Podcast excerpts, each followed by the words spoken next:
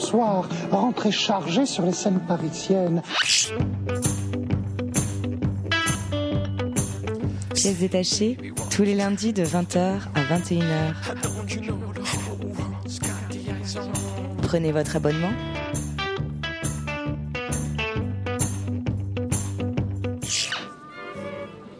Vous voyez que, que Jack est emballé. Vous êtes sur Radio Campus Paris, vous arrivez dans Pièces détachées, votre émission consacrée à l'actualité des arts vivants en Ile-de-France. Il est 20h, on est très très heureux de vous retrouver pour cette première émission de 2015. Bonne année à toutes, bonne année à tous. Alors pour débuter cette année 2015, nous recevons ce soir François Rancillac. Bonsoir. Bonsoir. François Rancillac, vous êtes le directeur du théâtre de l'Aquarium et vous mettez en scène la place royale Pierre Corneille. On revient avec vous tout de suite.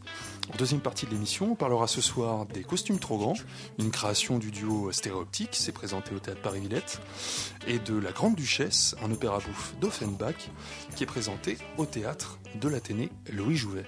Mais tout de suite, je vais débuter l'émission avec un éditorial. Il y a une vraie question aujourd'hui dans la décision de mettre en scène un texte classique. Et de mon point de vue, une telle démarche, eh bien, elle ne peut être que de deux natures.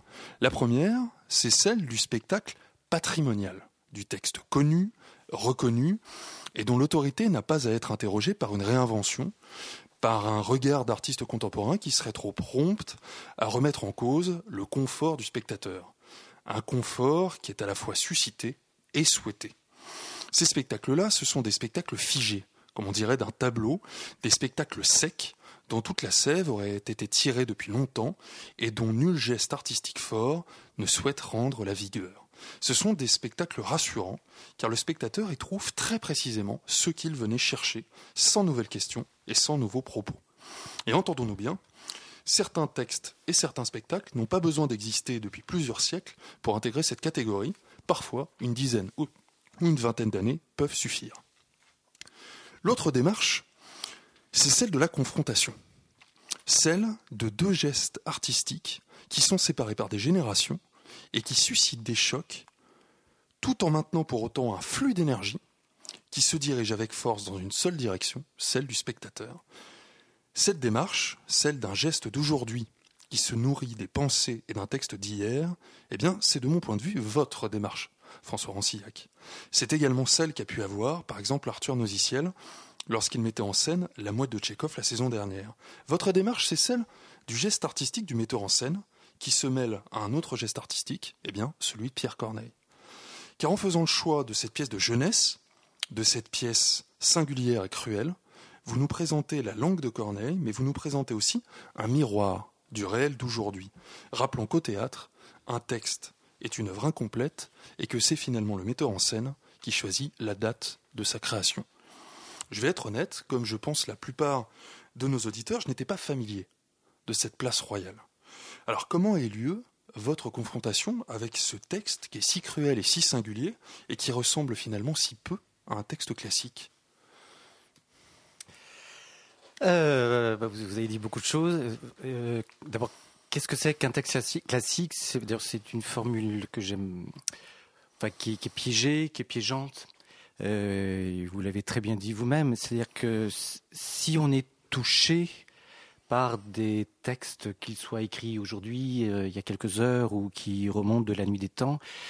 Je vais dire des banalités, mais c'est que ces textes ont encore quelque chose à nous dire et nous renvoient le miroir euh, dont vous parliez. Donc c'est vrai que dans ma petite carrière de metteur en scène, j'ai autant alterné vraiment au hasard euh, Balthazar des rencontres, des lectures, textes dits contemporains et textes dits classiques, pour exactement les mêmes raisons parce que ces textes, sachant que moi je suis un metteur en scène à, texte, je suis totalement handicapé moteur cérébral quand on me dit fais un spectacle sur je sais pas quoi la liberté, oh, il n'y a rien qui vient. si j'ai pas les mots, la, la, langue, le, poème monde comme ça qui me proposé par, par à travers une écriture, je, je n'y arrive pas. Enfin bref, donc quand je suis face à à une écriture qui me touche, qui me, qui me remue, qui m'agace, au bon sens du terme, qui me titille. J'ai la prétention, qui est peut-être ma seule prétention d'artiste, de me dire si ça me touche moi, ça devrait toucher mes contemporains, en tout cas les vrais qui sont les spectateurs et spectatrices qui nous feront l'honneur euh, d'être dans la salle pour venir voir le travail au bout du compte. Voilà, mais donc j'ai pu monter du Molière, j'ai pu monter déjà du Corneille, parce que j'ai monté un Polyocte en 90. Nous étions jeunes. Euh, j'ai monté des auteurs pas qui sont pas forcément euh, très à la mode, euh, même dans le panthéon, disons de la littérature française, comme Giraudoux. Ça fait très très mauvais hein, de monter de Giraudoux aujourd'hui. du Jonot, pire. Rostand. Moi, j'ai découvert votre travail quand vous aviez monté du Max Frisch. Max Frisch, oui, qui est pas très à la mode. Donc, et Dieu sait que pour moi, c'est un grand monsieur euh, etc., etc. Parce, encore une fois, parce que ces auteurs me, me touchent. Alors Corneille, bah, c'est des lectures un peu d'adolescence. Euh, c'est, je ne sais pas pourquoi cet auteur m'a toujours passionné parce que, parce que, à l'inverse de ce qu'on en dit ou ce que l'école nous transmet, souvent pas très bien, c'est-à-dire c'est surtout pas un auteur pontifiant, sentencieux, franchouillard, etc., etc. Euh, alors c'est sûr quand on a 14 ans et qu'on a des tirades de 55 vers, ça intimide ou ça fait peur ou ça ennuie d'avance. Je trouve d'ailleurs complètement stupide d'enseigner ces, textes à l'école euh, s'ils ne sont pas pratiqués. Parce que euh, ce théâtre, enfin le théâtre, de toute façon, est une partition. Donc si ça passe pas par le plateau, c'est incompréhensible. Quel prof euh, de musique va faire étudier euh, le sacre du printemps à des élèves euh, Voilà, tant qu'ils prennent pas leur guitare, leur flûte et leur percussion pour essayer de comprendre comment ça marche. Le théâtre, c'est pareil. Enfin bref, heureusement qu'il y a encore des, professeurs fada de théâtre qui savent ce que c'est et qui voilà poussent un peu les tables et, et là on va faire du théâtre. Et là, du coup, des adolescents peuvent vraiment être touchés par ces œuvres-là. Donc, donc Corneille m'a toujours passionné parce que c'est un, un, auteur euh, qui traite du même geste, du plus intime au plus politique, qui se pose euh, toutes les questions, pour employer de grands mots, de métaphysique, euh, qu'est-ce que c'est que exister et, toutes ces questions-là, parce que ça ne ferait pas du théâtre si c'était juste ça, dans un art et un, amour de la situation, de raconter des histoires, des, histoires qui sont bouleversées toutes les trois minutes, avec un, plaisir du scénario qui est vraiment extraordinaire. C'est vraiment un, auteur comme son siècle, le début du XVIIe, qui était nourri d'aventures, de, romans d'aventures, de cap et d'épée, nourri de merveilleux également. Euh, les lectures de l'Astrée sont, très très très proches. On adorait le théâtre à machine. Encore une fois, on est très loin de ce théâtre sentencieux qui est en fait le théâtre, disons, peut-être du 19e, en tout cas celui que nous a transmis les classiques Larousse.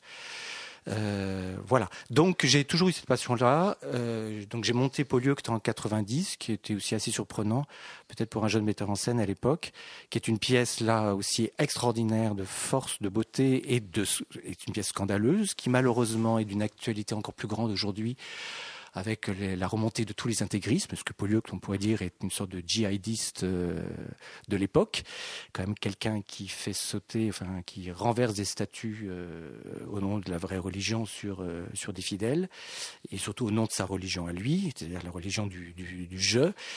Euh, donc c'est une pièce qui me, que je trouvais scandaleuse à l'époque et en temps passionnante, euh, nourrie de toutes ces questions-là, qui sont aussi les, toutes les questions qu'au XVIIe on se pose. On, est dans une France très remuée, très remuante, qui sort à peine des guerres de religion et qui va y retourner. Donc la question du quel Dieu, quel christianisme, comment être chrétien. Euh, alors que si on sort à peine de l'humanisme, euh, enfin on, sort, on est en plein dedans plutôt, avec l'invention de la question du sujet, qu'est-ce que c'est qu'être soi, qu'est-ce que c'est qu'être je, et si je est le fondement essentiel de l'être, ben, oui, à quoi bon un Dieu dans tout ça? Donc c'est que des tiraillements qui vont loin. Hein. Euh, on a beaucoup parlé, par exemple, en répétition d'un d'un grand libertin, pas au sens du libertinage tel que c'est devenu aujourd'hui, mais un, chantre de la liberté, qui est une sorte d'anarchiste avant l'heure, qui était au fil de Viau, qui a failli être condamné à mort pour athéisme et pour chanter la liberté face à tous les pouvoirs, et aussi d'ailleurs par rapport au pouvoir de l'amour, etc. C'est une époque extrêmement riche complexe, euh, euh, subtile, euh, amoureuse des arts aussi, amoureuse aussi de l'art de vivre pour essayer de lutter contre la violence aussi. Euh, par exemple, j'ai redécouvert, je parle beaucoup là du coup. Euh, Vous êtes là pour ça. grâce aussi à des lectures que j'ai pu faire, euh, grâce à mon dramaturge Frédéric Révérend, par exemple, j'ai découvert une chose que j'ignorais totalement, c'est le mouvement de la préciosité, par exemple, dont malheureusement nous n'avons plus que des traces à travers les précieuses ridicules ou les femmes savantes de Molière, qui les caricature à l'envie alors que semble-t-il, c'était un mouvement littéraire et philosophique extrêmement important à l'époque, donc euh, dans les années 1620, 1630, 40, avec des, auteurs et des autrices, puisqu'il faut dire autrices maintenant, extrêmement respectés, et qui, pour euh, tous ces, pour tous ces intellectuels, ces artistes, étaient une manière d'inventer dans un climat de violence comment se comment dire, comment grandir, se domestiquer soi, et notamment comment domestiquer la violence et la violence du désir, et notamment du désir sexuel.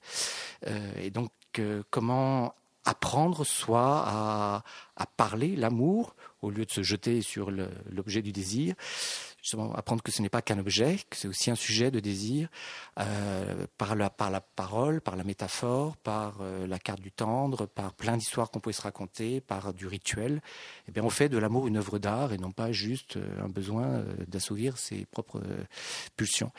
et ça va très loin. Hein. Il y a des précieuses qui ont, par exemple, promu le, le mariage à durée déterminée le droit au divorce, l'égalité des droits pour les hommes et les femmes, etc. voilà toute une histoire, par exemple, qu'on a complètement balayée dans notre société bien machiste, euh, etc., Et Corneille est au milieu de tout ça.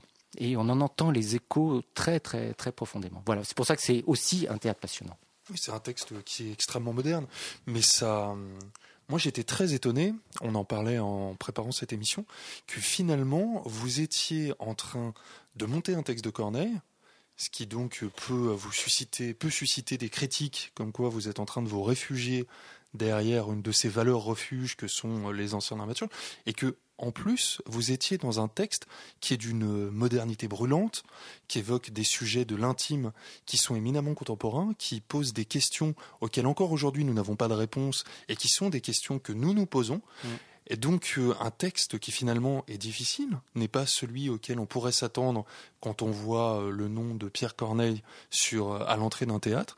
Et donc vous étiez, vous aviez choisi un texte où sur sur le papier vous aviez surtout des coups à prendre et très peu finalement de de confort à trouver. Donc pourquoi cette pièce là C'est c'est vraiment dans ce cette pièce spécifique là qui qui de votre point de vue était dans une dans une certaine urgence?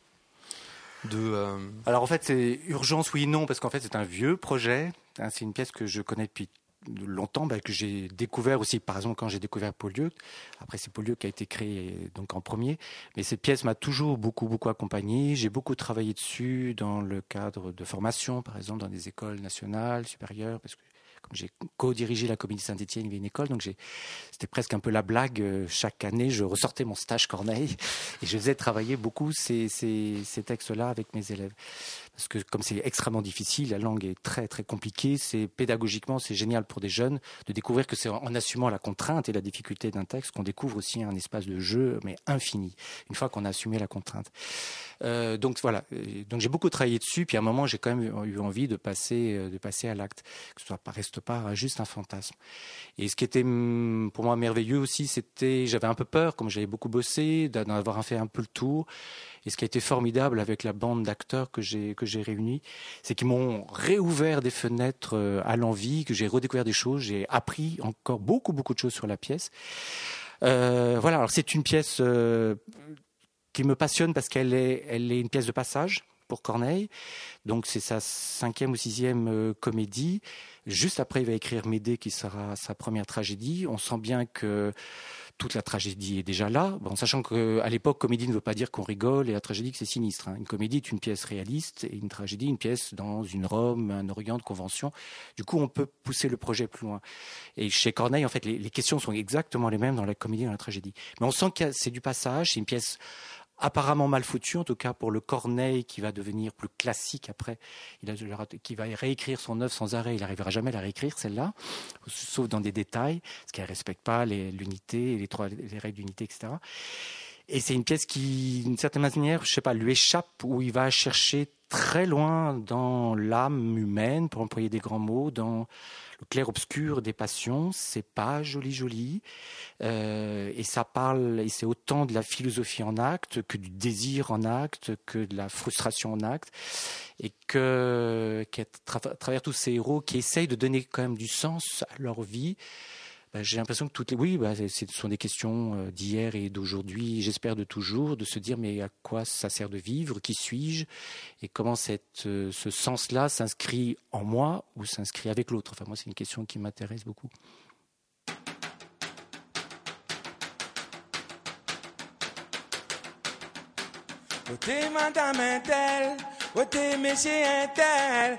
mal cause à moi. Tant pour plaire là. Wote madame tel, wote monsieur tel, ça mal cause à moi. Après tant pour plaire là.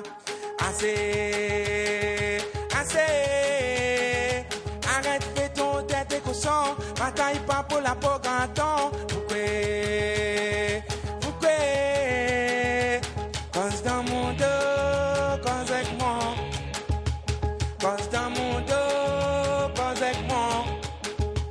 Cause dans mon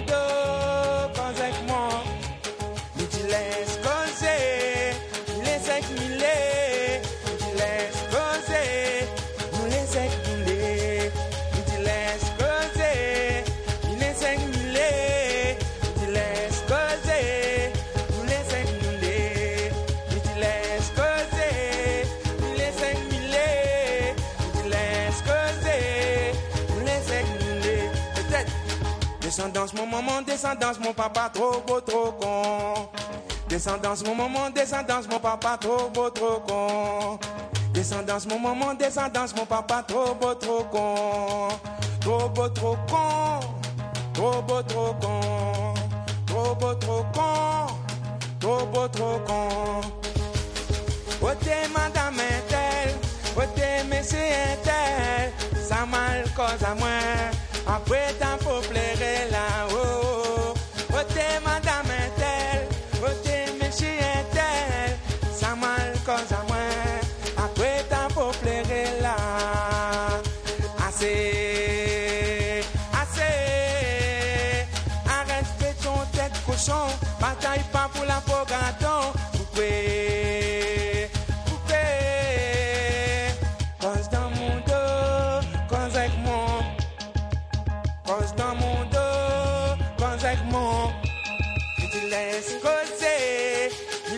humilié, une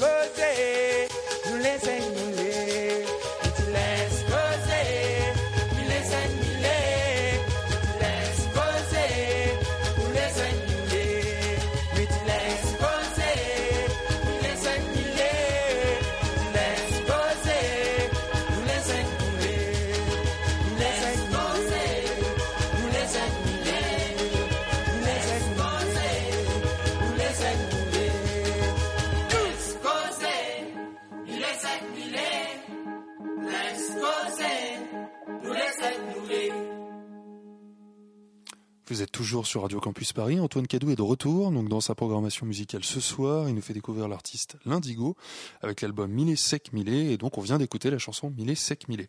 Nous sommes toujours en compagnie de François Rancillac pour parler de son spectacle La Place Royale. Et je laisse la parole à Chloé qui m'accompagne sur cette interview. Bonsoir Chloé. Bonsoir. Vous nous racontiez tout à l'heure que vous aviez travaillé le texte euh, avec des élèves régulièrement avant.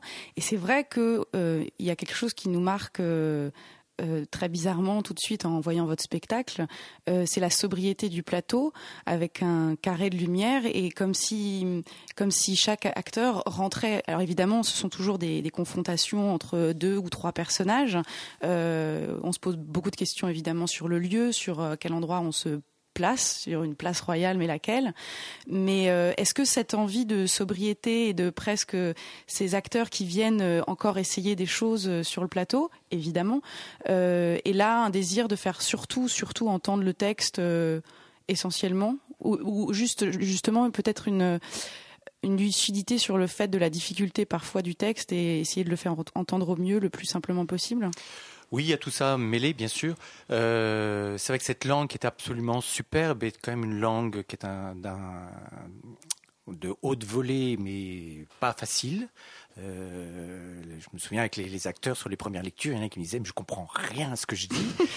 C'est tellement tendu, tellement tressé, et puis dans un français qui est encore un français, on va dire baroque pour mettre des catégories, euh, et que notre gros, gros, gros travail, ça a été de délier ça, d'assouplir ça. D'abord que ce soit évidemment archi clair pour les acteurs, si c'est pas clair pour eux, c'est pas clair dans la salle. Donc on a passé beaucoup, beaucoup de temps là-dessus pour que ce soit à la fois immédiat et le plus simple possible à, à entendre et à saisir pour les spectateurs, et que du coup, euh, ça ne pose pas de problème et qu'on entende évidemment ce qui se joue et ce qui est en jeu à ce moment-là. Donc ça, ça a été le gros, le gros, gros du travail. Comme par exemple, euh, on, alors qu'au début, j'avais plutôt envie de travailler sur des costumes pas forcément historiques, mais qui fassent des clins d'œil au XVIIe, etc. En me disant, de toute façon, personne, plus personne ne parle jamais comme ça. De toute façon, personne n'a jamais parlé en alexandrin, même en 1634. euh, mais voilà, ça, ça, ça, nous ramène tellement à une époque que je, au début, je me disais, mais il faut que, voilà, qu'on inscrive cette époque sur le plateau. Et puis très rapidement et très justement, Sabine Sigval, qui travaille avec moi sur ce projet, comme d'ailleurs sur beaucoup, beaucoup de projets, une, compagnonne de route, m'a dit, mais en fait, on va rajouter de la, du filtre, enfin de la, des barrières. Et qu'elle me disait sans arrêt, mais moi j'ai tellement l'impression d'entendre des conversations d'amis, de copains, de copines, enfin qui sont là dans, dans les mêmes préoccupations sur euh, c'est quoi aimer, c'est quoi aimer dans la durée, pourquoi me consacrer ma vie entière à telle personne, etc. Elle m'a dit, mais parlons de ça de ce qu'on a en commun, justement, aussi pour prendre ce que vous disiez tout à l'heure, aujourd'hui, en 2015, avec ces préoccupations de ces jeunes gens au début du 17e. Donc, euh, oui, être simple. Alors après, c'était. Donc, j'avais envie de mettre en scène presque le, le choc, l'entrechoc de ces, de ces personnages qui se rencontrent pour parler euh, du plus agréable ou du pire, euh, et que cette place royale, donc qui est en fait le premier nom de la place des Vosges, qui est une place relativement récente, donc on n'est pas très loin là, euh, qui est, semble-t-il, à l'époque une place où euh, très prisée par la jeunesse aristocratique du moment, voilà, qui se donnait rendez-vous là, soit au centre de la place, soit euh, sous la kyrielle des, des, arcades, où on pouvait, j'imagine, se donner rendez-vous, se cacher s'il fallait se cacher, etc., etc. Mais cette place, elle m'intéresse parce que c'est un lieu de rencontre, un lieu de rendez-vous, comme tous ces personnages aussi ont un peu rendez-vous avec l'autre, mais aussi avec eux-mêmes. Ils sont un peu comme à la croisée des chemins. D'ailleurs, mon dramaturge a, trouvé des gravures de l'époque. En fait, à l'époque, toutes les allées étaient en étoiles et se retrouvaient au centre. Donc, il y a vraiment euh, l'idée du carrefour, un peu du carrefour de la vie. Et je trouve que c'est cette question qui est essentielle chez, Corneille. C'est encore une fois, c'est quel sens je donne à, ma vie? Et, Dieu sait que ces personnages ont tous, à leur manière, des, des réponses très radicales. C'est pour ça d'ailleurs qu'elles ne elles sont si difficiles à mettre en, acte et que souvent ça finit très mal.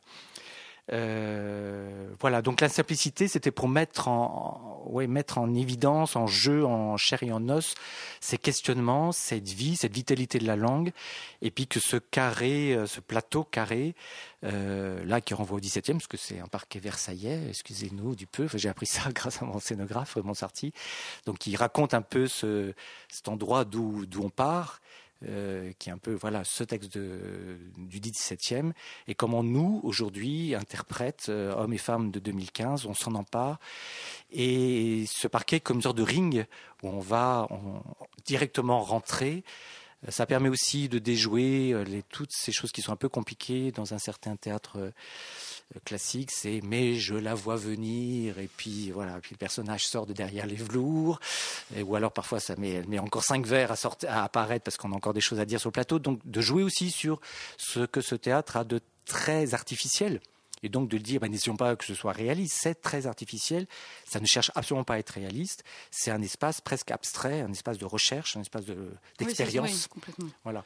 Donc ce, ce, ce carré, comme un, pour nous, c'est un peu un champ expérimental dans lequel, dès qu'on rentre, eh ben, on est pris euh, voilà, dans, dans les questions posées par les uns et les autres, et notamment par Corneille. Ça vous est venu très vite que euh, les comédiens ne quittent pratiquement jamais le plateau? Je me suis d'ailleurs posé la question, est-ce que quand ils quittent ce fameux carré, Hum. Est-ce qu'ils cessent d'être les personnages ou est-ce qu'ils continuent à être les personnages quand ils quittent le carré, vu qu'ils ne quittent pratiquement pas le plateau Alors, on, on, trichouille un peu avec ça, mais l'idée effectivement qu'il y a ce, ce, grand parquet central, donc ce ring, et puis euh, à côté, dans une sorte d'espace qui aussi une sorte de grand miroir noir.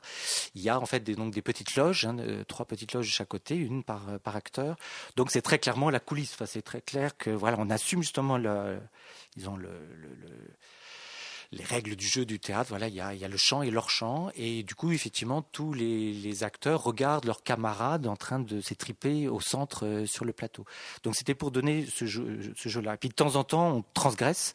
Oui, on sent Euh, que parfois il oui. reste dans ce qui s'est Parfois, passé. comme des ouais. acteurs qui ou des personnages qui soudainement bah, transgressent les règles du jeu, euh, et voilà, précipitent, euh, par exemple. Euh, Angélique sur, un miroir. Enfin, soudainement, le miroir devient, parce qu'il est dans la pièce, le miroir soudainement devient un objet de jeu. Comment il y a, ça, il y a un tremblement entre ce qui se passe au centre et, l'extérieur. Mais ça permettait aussi de, raconter très simplement, voilà, nous, nous, encore une fois aujourd'hui, ces six acteurs, et puis tous ceux qui sont un peu dans l'ombre, bah, comment ensemble on essaye de se raconter, de vous raconter cette histoire-là, et de nous la ré- réinventer nous et de vous, de vous la transmettre. Donc, sans arrêt dire ça, voilà. Nous, aujourd'hui, on vous raconte cette histoire-là, en essayant de respecter absolument cette langue, avec ses, encore une fois, ses contraintes, et pour en faire entendre, encore une fois, le champ euh, infini de, de, de sens et de, de, de, que- de questionnement, d'étonnement. Voilà ce que je sais que ce texte est étonnant. Et justement, alors petite question un peu personnelle, mais surtout venant de Corneille qui avait 28 ans à l'époque, euh, pour vous, quel écho euh, on a aujourd'hui de ce que raconte euh, en, en gros, en somme, Place Royale, l'idée que l'amour empêche d'être un homme? Ah, un homme avec un grand H. hein. Oui, Oui. pas d'ambiguïté. Et puis je ne sais pas si c'est plus facile pour les hommes avec un petit H que pour les femmes. Non, mais quel- Euh, enfin, ma ouais. question, c'est qu'est-ce que Corneille vous a appris quelque part euh, à vous aujourd'hui? Moi, ce qui me passionne, c'est, c'est- comment dire, euh, je trouve beau quand des, des- des êtres humains se, se posent évidemment la question du, de leur vie, de leur, du sens que, que pourrait avoir leur vie. Euh, je trouve que quand on se pose pas ces questions-là, ou quand on y renonce, parce que je pense que tout le monde se la pose, mais au bout d'un moment, ben voilà, parce qu'on est pris dans le tourbillon de la vie et qu'il faut bien vivre, ce qui est terrible à dire, et parfois même survivre, on n'a plus le temps, la place et l'exigence de se poser ces questions-là. Là, ces jeunes gens, peut-être parce qu'ils sont aristocrates et qu'ils ne travaillent pas, ils ont tous les loisirs de se poser ces questions-là. Euh, mais ce qui est étonnant chez Corneille, c'est que ce sont tous des êtres, justement parce qu'ils sont aristocrates, ils sont riches, euh, donc ils n'ont voilà, pas de problème de, de survie. Euh, ils sont beaux, ils sont intelligents, ils sont aimés, euh, ils sont amoureux, ils ont voilà, une carrière euh, qui s'ouvre devant eux. Voilà, parce qu'ils ont une cuillère d'or dans la bouche depuis leur naissance. Oui, mais et, ça, justement- et ça ne va pas. Bah, justement, moi je trouve ça étonnant parce que d'habitude, enfin, de ce que le- du peu que je connais de Corneille, le dilemme cornélien, par exemple, euh, dans le Cid, Rodrigue, il est le dilemme est entre son devoir et son amour, alors que là, euh, euh, Alidor, euh, c'est plus comme un, son- un devoir qui s'impose à lui-même. Euh, Oui, le- mais chez le- Rodrigo aussi, c'est exactement les mêmes questions. Ah oui ouais, oui, oui, oui. C'est-à-dire que la, la- justement, la question du, du- du prétendant à l'héroïsme chez, chez Corneille, c'est toujours des, des hommes, mais aussi des femmes. Dieu sait que les femmes ont des, c'est plus compliqué pour elles parce que la, condition féminine est quand même beaucoup plus contraignante à l'époque. Malheureusement, ça n'a pas toujours tant changé que ça. La question, c'est si je veux être moi-même, vraiment, je dois absolument m'arracher de tout ce qui peut euh, peser sur mon libre arbitre, sur ma volonté, tout ce qui peut m'empêcher de dire je en propre. Donc ça veut dire s'arracher et se détacher. Donc pour être libre, il faut se libérer. C'est-à-dire de tous les réseaux de détermination. Alors le problème, c'est que euh, Corneille sait très bien, comme tous ses contemporains, que parce que nous sommes des êtres humains, ben, on est empêtrés ouais, euh, dans, dans justement des déterminations. Ben, vous êtes, on est en général euh, d'un père et d'une mère. Ben, problème de l'autorité parentale et notamment paternelle, ça dans le site vous avez ça. Si Rodrigue obéit à son père, c'est surtout pour aller plus loin avec son père euh, et presque le provoquer. Euh, on est dans une famille, donc avec euh, toutes les questions d'héritage qui sont très pénibles. On est euh, dans une société, donc il s'agit justement d'être plutôt fait de la société plutôt qu'en dessous, donc c'est-à-dire n'avoir d'ordre à recevoir de personne. Donc euh, vraiment un aristocrate de, plus, haut- de la plus haute souche. Souvent en haut de la société, il y a un roi. les, les prétendants aussi à l'hé- à l'héroïsme cornélien ne supportent pas d'obéir à un roi, donc c'est pourrait presque dire que c'est une sorte d'anarchisme de droite presque. Et même au-dessus du roi, il y a Dieu. Et que par exemple dans Polyeucte, dont je parlais tout à l'heure, euh, quand il décide de se convertir au christianisme, c'est surtout pas pour montrer qu'il moyen il est euh, humble et euh, le serviteur d'une grande cause que serait celle du, nouveau christianisme, mais c'est pour aller regarder Dieu face à face. Et on sent que Dieu a intérêt à serrer les fesses. Et que Dieu, en fait, est juste un, presque un, modèle de l'héroïsme, puisque Dieu est éternel, immortel et toute puissance. Donc il y a toujours ce, fantasme de la toute-puissance chez les personnages cornéliens. Euh, voilà, donc le problème c'est que nous naissons dans un corps, que le corps change, vieillit, au vieillit ennemis, ce qui est insupportable, puisqu'à 60 ans on n'a pas la même vigueur qu'à 20 ans, qu'il y a un instinct de vie et que c'est insupportable de ne... Parce que la mort n'est pas un problème chez Corneille, le problème c'est de ne pas pouvoir décider de sa mort et d'être tellement accroché à la vie. Donc c'est pour ça qu'ils n'arrêtent pas de provoquer en duel tout le monde, euh, pour prouver à l'autre qu'on n'a pas peur de mourir. Et le corps, évidemment, le lieu de toutes les passions et de la passion. Donc le problème, c'est pas l'amour, mais c'est le problème, c'est que quand je suis fou amoureux, comme ils le sont en général tous, c'est qu'ils sont envahis par l'autre, la femme ou l'homme qu'on aime, et que du coup, on ne sait plus qui on est dans cette porosité là où l'autre est presque rentré dans, votre peau. C'est bien le problème d'Alidor, le personnage euh, qui déclenche la pièce dans Place Royale, c'est qu'il est fou amoureux d'Angélique, qui d'ailleurs en est elle-même folle amoureuse, et qui ne sait plus qui il est. Donc il va falloir s'arracher d'Angélique, c'est-à-dire surtout s'arracher de son amour pour Angélique, pour pouvoir essayer de retrouver cette liberté, cette maîtrise de soi. Et ça, je trouve ça passionnant parce que je trouve Corneille, d'une certaine manière, est presque un peu comme une sorte de, je sais pas comment dire, de, de parangon de, de la métaphysique occidentale, parce que, qui est quand même la question de la maîtrise de soi, de, Mm. de ses instincts, de, de- du renoncement au nom d'une vie plus forte et plus intense, moi, m'intéresse, mais me questionne, parce que c'est toujours un peu quand même un déni, un refus, ben oui, de la complexité de la vie, ben oui, forcément, la vie, dans la vie, tout change, tout est fluide, jamais on ne se, baigne dans la même eau, comme disait euh, l'autre il y a fort longtemps, Euh, et au lieu, au lieu de le vivre comme une angoisse, ce qui est le cas d'ailleurs chez Corneille, dans la place royale, ça se dit très clairement, et dans la bouche d'Alidor et dans la bouche de Phyllis, tout change tout le temps, ben oui, acceptons ce changement, vivons dans ce changement. Et l'autre, au lieu de le vivre toujours comme un problème, puisque euh, on- est que dans des rapports de si je suis libre, c'est que je dois me battre contre l'autre, ben, acceptons que l'autre est non pas un problème, mais une richesse. Et que tous ces personnages qui vont essayer de se libérer en imposant leur je, leur moi, de diverses manières, qu'Alidor a sa manière à lui, qui est terrible, donc ce qui est de renoncer, quoi qu'il en coûte, à à Angélique. Mais il y a Phyllis également, qui va essayer, cette jeune femme qui, qui sait que comme elle, c'est pas elle qui choisira son futur mari, c'est ses parents qui décideront pour elle, bah, décide de se donner à tout le monde, comme ça elle n'est à personne, une sorte de liberté d'indifférence, mais qui ne tiendra pas plus la route. Euh, Angélique qui ne vit que elle, euh, l'amour fou, euh, l'amour absolu, mais qui est une manière de aussi nier l'autre, parce que si on se fond dans l'autre, bah, où est l'autre? Si on l'a presque bouffé. Euh, bref, toutes ces, radicalités de réponse vont forcément qu'à l'échec et euh, entraînent les plus grandes souffrances. Il y a peut-être que ce drôle de couple mal foutu qui est celui de Phyllis donc, euh, et Cléante, qui à travers un enlèvement complètement foireux, vont se retrouver nez à nez et qui finalement bah, vont. Je, enfin, ce que j'essaye un peu de faire entendre, je ne sais pas si on y arrive. Il y aura un face-à-face, il y aura un dialogue, il y aura une négociation, on parlera un peu d'amour, un peu de désir. C'est compliqué, c'est compliqué d'ailleurs, surtout pour Phyllis. Et il y a peut-être quand même une vraie, une vraie histoire d'amour qui pourra naître de là. Alors que d'amour avant, il n'y en a peut-être pas tant que ça. En fait. J'ai eu le sentiment, parce que euh, ces jeunes oisifs qui habitent encore chez leurs parents euh, m'évoquent quand même aussi la jeunesse d'aujourd'hui. Mhm.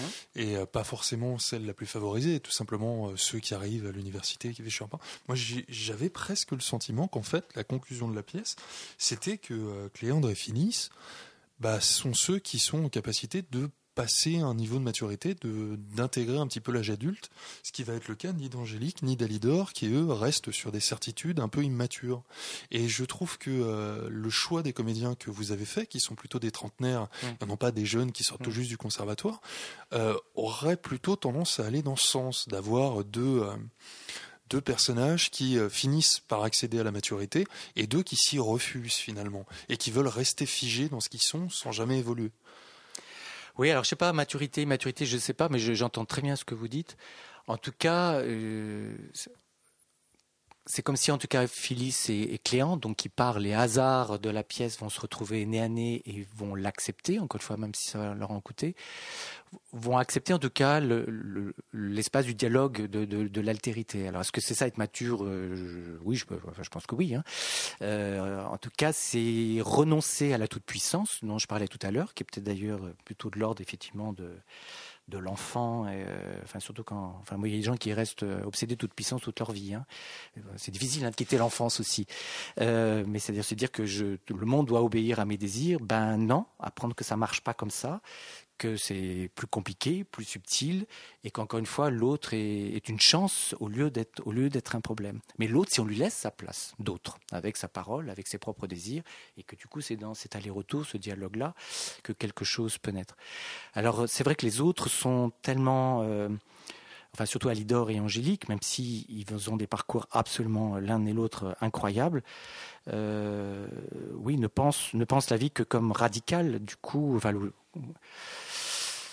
bah, c'est dur. Et ce qui est dur ne marche pas. Enfin, d'abord, on se fait mal et on se fait mal aux autres. C'est-à-dire que quand même, il y a un champ de ruines, moi je trouve, de- d'amour brisé, de couples séparés euh, à la fin de la pièce. Alors Alidor, à la fin de la pièce, a beau chanter, j'ai réussi, j'ai réussi. Il a rien réussi du tout. Il a juste tout foiré. Il s'est juste détruit et il n'a rien réglé en lui-même. Parce que en fait, les deux qui ont l'air heureux, c'est ceux qui ont changé d'avis depuis le début de la pièce. Oui, exactement, exactement. Et c'est une grande force de l'accepter. Bien sûr. Alors, ça ne veut pas dire d'être versatile, d'être euh, faible et léger, mais de d'accepter ce que la vie vous offre. Oui, oui. Bah, Peut-être une dernière question, parce qu'on va En parlant, j'étais. euh, avancer vers euh, la fin de cette interview. J'étais assez intrigué de, euh, de voir, euh, pour, euh, pour vous faire prendre un petit peu sur la toute fin votre casquette également de directeur de l'aquarium, au début de euh, la création du- d'un texte de Corneille, parce que euh, je suis très familier des créations d'Antoine Cobé, qui Oui. est un de vos complices. Mhm. On est, on reçoit tous les ans euh, soit Stéphane Ollery, soit Corinne Miret de la revue Mhm. Éclair. C'est des artistes qu'on aime beaucoup dans Mhm. l'émission. Et, euh, et finalement, j'ai l'impression que moins qu'une invention de texte avec euh, avec des éléments qui viennent de la vie de tous les jours, c'est plus un certain rapport au public que vous essayez de développer, aussi bien dans vos créations à vous que dans vos artistes associés. Je- J'en veux pour preuve, j'étais assez étonné que même pour la Place Royale, vous avez par exemple ouvert vos répétitions au public. Euh, oui, ce qu'on fait depuis toujours. Euh, c'est quelque chose que j'ai beaucoup pratiqué quand j'étais moi-même en compagnie, euh, donc euh, travaillant comme artiste associé dans des théâtres, à la Comédie Saint-Étienne, donc que j'ai co-dirigé avec Jean-Claude Berruti pendant 8 ans. On l'a toujours fait. Donc depuis, que je trouve c'est par exemple un endroit, la répétition publique, vraiment formidable. D'ailleurs, je vois que ça suscite beaucoup de curiosité parce qu'on a toujours beaucoup de monde. Oui, il m'est arrivé moi euh, personnellement de Ouais. venir plusieurs fois. Et parce que je trouve qu'on n'a pas. Je sais bien que dans, dans nos vies, moi par exemple, je ne sais pas comment se fabrique une chaise. Et que euh, j'ai jamais encore jamais l'occasion, mais de rencontrer un artisan. Qu'une chaise, c'est une chaise, mais quand quelqu'un avec l'amour de son art et de son travail m'apprend comment bah, on choisit du bois, comment on le tourne, et comment ça se colle, comment, pourquoi tel colle et pas tel autre. Euh, par exemple, moi, j'ai, je, suis euh, malheureusement j'ai moins de temps, mais enfin j'adore la musique, mais la musique j'ai appris à écouter ça en, écoutant des masterclass, en, en assistant à des répétitions de, d'orchestre, etc., etc.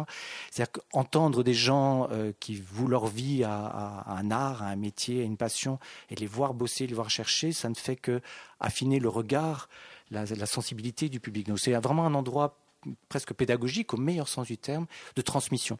Et je trouve qu'il y a tellement peu d'endroits dans nos sociétés où on, peut transmettre euh, une passion à, des gens.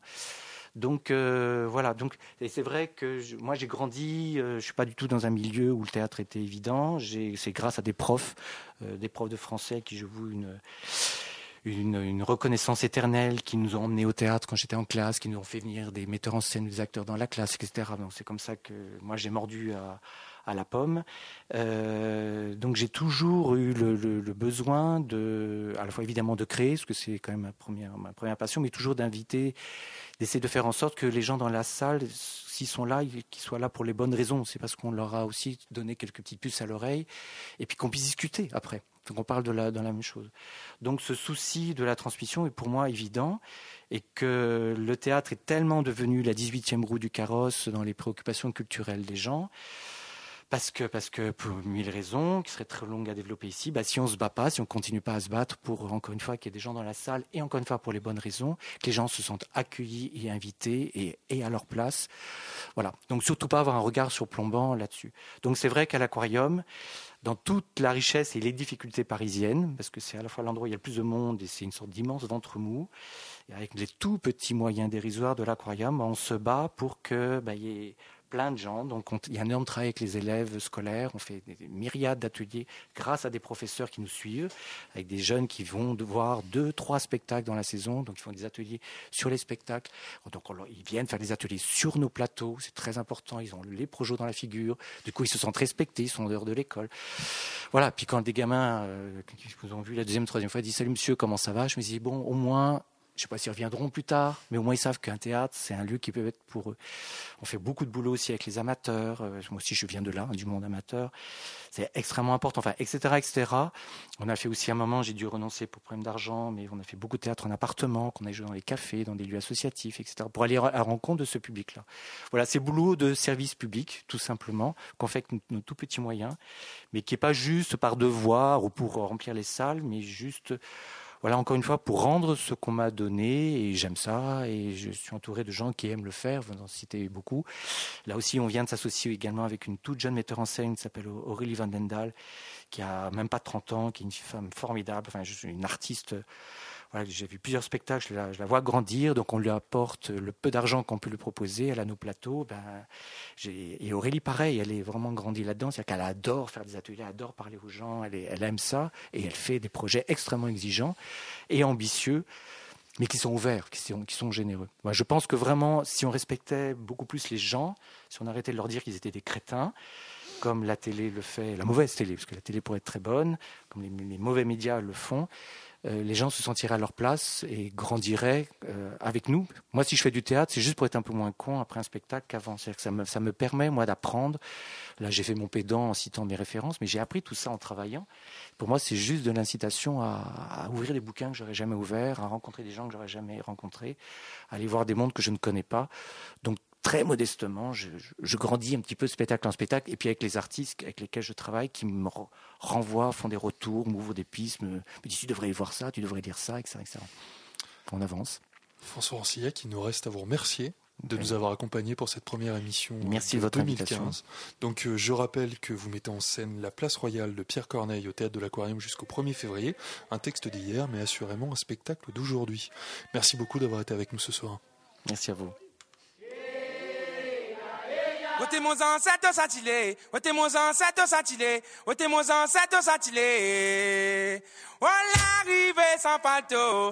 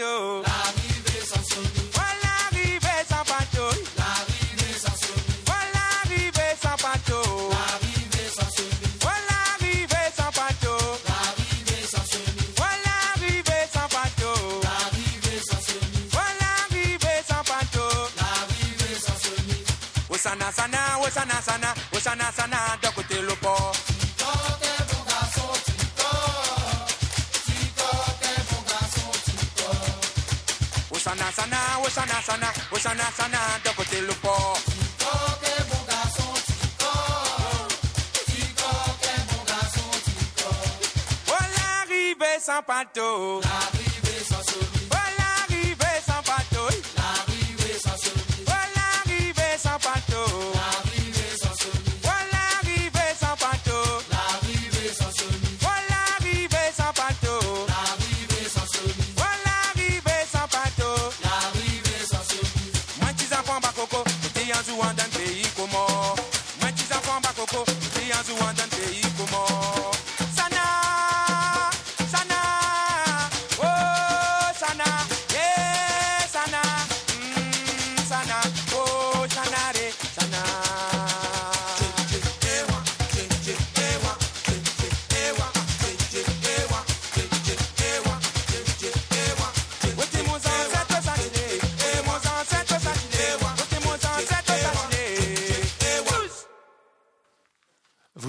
Sur Radio Campus Paris, dans Pièces détachées, votre émission consacrée à l'actualité des arts vivants. Ce soir, dans la programmation musicale d'Antoine, on découvre l'Indigo avec son album euh, Mille et Sec Millet, et on vient d'écouter Sans Plateau. Il s'agit d'une, il s'agit d'une, d'une d'une histoire. Euh, c'est-à-dire qu'en fait, il s'agit plus d'un, d'un concept d'histoire.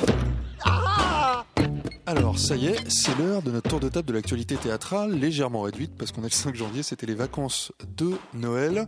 Donc on va parler ce soir de La Grande Duchesse, un opéra, bouffe de Jacques Offenbach, qui se joue au théâtre de l'Athénée. Mais on commence tout de suite avec Les Costumes Trop Grands, une création du duo stéréoptique qu'on a reçu euh, il y a deux semaines de cela. Et donc une autre création, également présentée au théâtre Paris-Villette, c'était la semaine dernière du 2 au 4 janvier, c'est Zelda qui nous a rejoint, qui nous en parle. Bonsoir Zelda. Bonsoir. Donc on a reçu euh, le 22 décembre Jean-Baptiste Maillet et Romain Bermond pour leur spectacle stéréoptique. Et cette fois, c'était Les costumes trop grands, euh, donc leur dernière création, où ils nous proposent une mise en abîme poétique de leurs techniques visuelles et sonores. Donc dans ce nouveau spectacle, on y découvre une ingéniosité décuplée en ce qui concerne leurs mécanismes techniques. Donc ils nous présentent de nouvelles inventions qui passent par des maquettes, des marionnettes, des systèmes très ingénieux de perspective avec différentes échelles, des dessins effectués même à deux mains euh, en même temps, etc. Assortis à une rêverie qui va beaucoup plus loin et qui est le sujet même du spectacle. Sur scène, on a, euh, comme dans la pièce précédente, euh, Jean-Baptiste euh, Maillet qui est à, à Jardin et qui fait de la musique, qui est une, sorte d'homme orchestre avec beaucoup d'instruments de musique, et Romain Bermond qui dessine à court sous les caméras installées près des planches. Et enfin, au milieu de la scène, un grand écran où est projeté les dessins qui sont faits en direct ou ceux qui sont dessinés auparavant et qui défilent activés par une manivelle et accompagnés des bruitages sonores. Donc l'écran fonctionne euh, comme on en avait parlé la dernière fois, euh, comme une sorte de zoom d'une partie de la scène, puisque c'est la planche à dessin euh, qui est présente sous nos yeux. Et on a en même temps l'envers du décor, c'est-à-dire le mécanisme de création en live de l'image. Sauf que cette fois-ci, la pièce commence différemment. Il leur manque un héros, et ce héros, il va être choisi parmi les spectateurs, donc euh, ils en piochent un au hasard. Euh, et puis Jean-Baptiste Maillet euh, apporte sur scène un coffre. C'est le coffre magique l'appareil photo qui permet de faire une photo en direct, c'est-à-dire que on met un projecteur, on ouvre le petit cache et on fait une photo en direct avec une caméra placée au-dessus du révélateur, donc pendant que la photo est révélée. Et c'est comme ça que tous les enfants de la salle découvrent comment on fait une photo et que euh, le spectateur euh, devient le héros de l'histoire puisque son visage est ensuite découpé puis collé sur un petit euh, héros en carton et il se voit enfin euh, défiler euh, parmi les bandes et les bandes de dessins des vues de Paris, près de Beaubourg, de Notre-Dame, dans les grandes avenues haussmanniennes, sous une musique entraînante. Bref, il traîne, il vague dans Paris, se promène et tombe sur une femme mystérieuse, cheveux noirs, grand chapeau. On s'ensuit une grande virée en voiture entraînante, dans un concert, dans un hôtel, etc.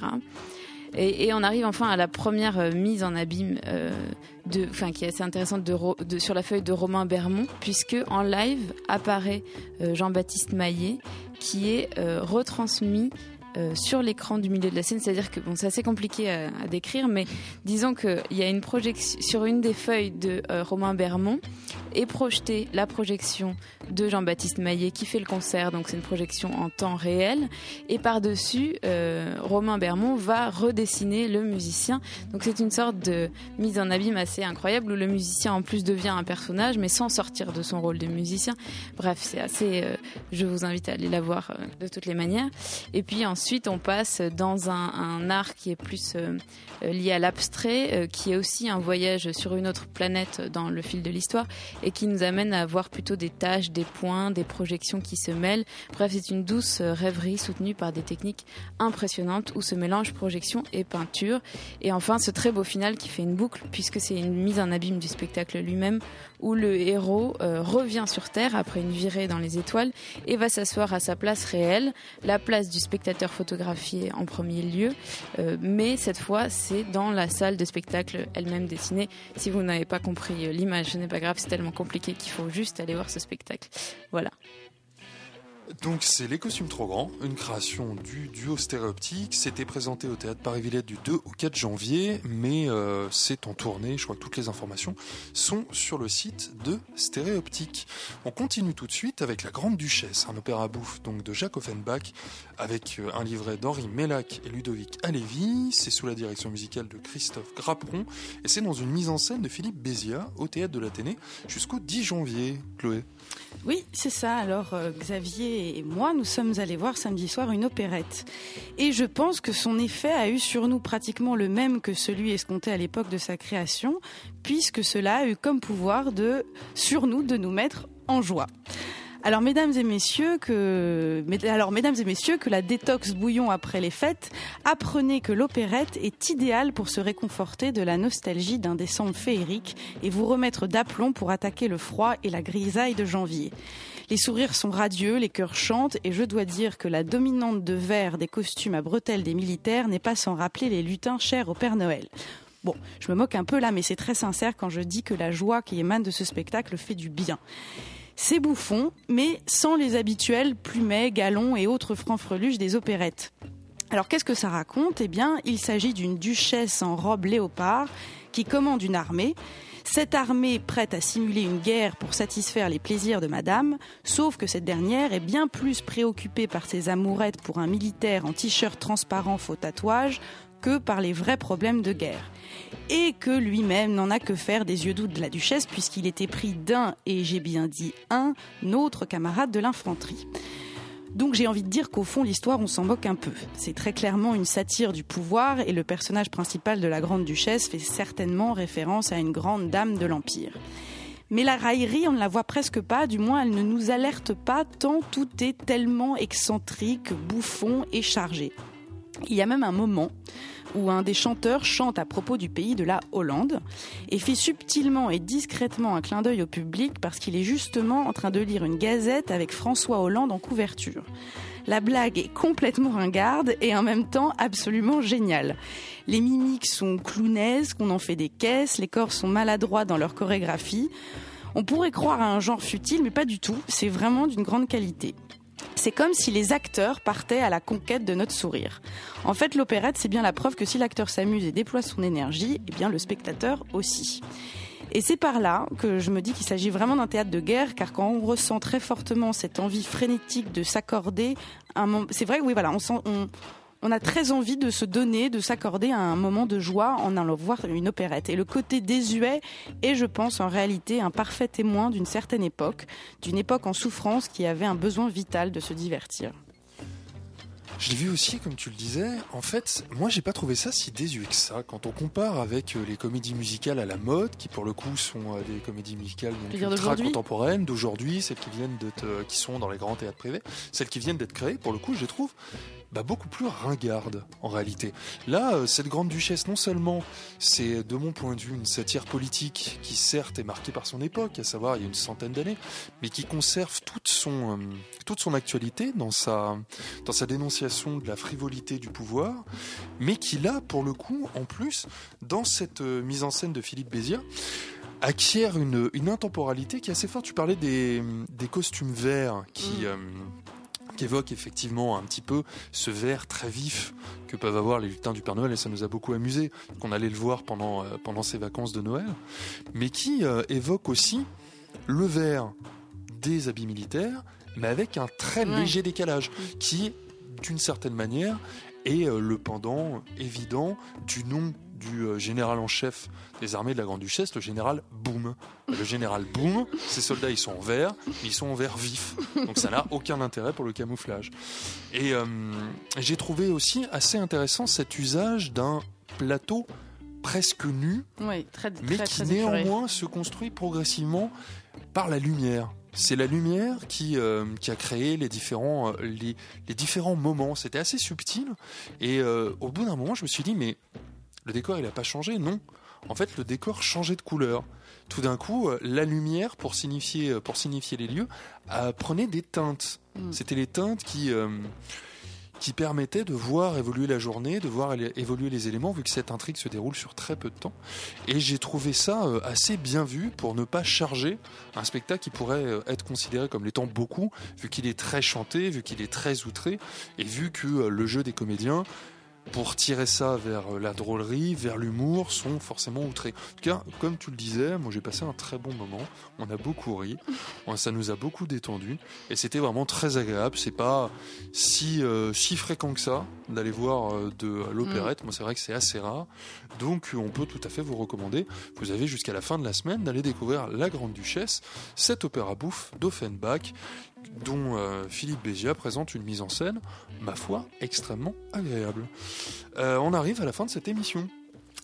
Donc je rappelle à nos auditeurs que pour débuter l'année 2015, on a reçu ce soir François Rancillac, le directeur du théâtre de l'Aquarium, qui met en scène la place royale de Pierre Corneille jusqu'au 1er février dans son théâtre. Donc un texte d'hier, naturellement, mais assurément un spectacle profondément d'aujourd'hui. Alors cette émission a été préparée et présentée par Xavier Henry avec la complicité de Chloé Broca et de Zelda Soussan. À la technique, c'est super. On a le retour d'Antoine Cadou qui nous a manqué pendant le mois de décembre. Et euh, une nouvelle fois, c'est toute l'équipe de pièces détachées qui se joint à moi pour vous souhaiter une très belle année 2015, pleine de joie, de découvertes et d'émerveillements. On va tout de suite nous laisser l'antenne à nos camarades du Gonzai Club. Bonsoir. Bonsoir, comment allez-vous? Eh ben, en pleine forme, bonne Eh oui, année. Bonne année, meilleurs vœux. C'est vrai que c'est 2015 qui démarre et qui démarre sur les chapeaux de roue. Qu'est-ce qui va se passer Ah, je euh, dans le Gonzai Club plus, euh, ça, ça va être la surprise. Suspense, Comme suspense. Bah nous, il Rien vous préparé. reste, il nous reste à vous souhaiter euh, une excellente soirée sur Radio Campus Paris. Encore bonne année. On vous retrouve la semaine prochaine, même heure, même endroit.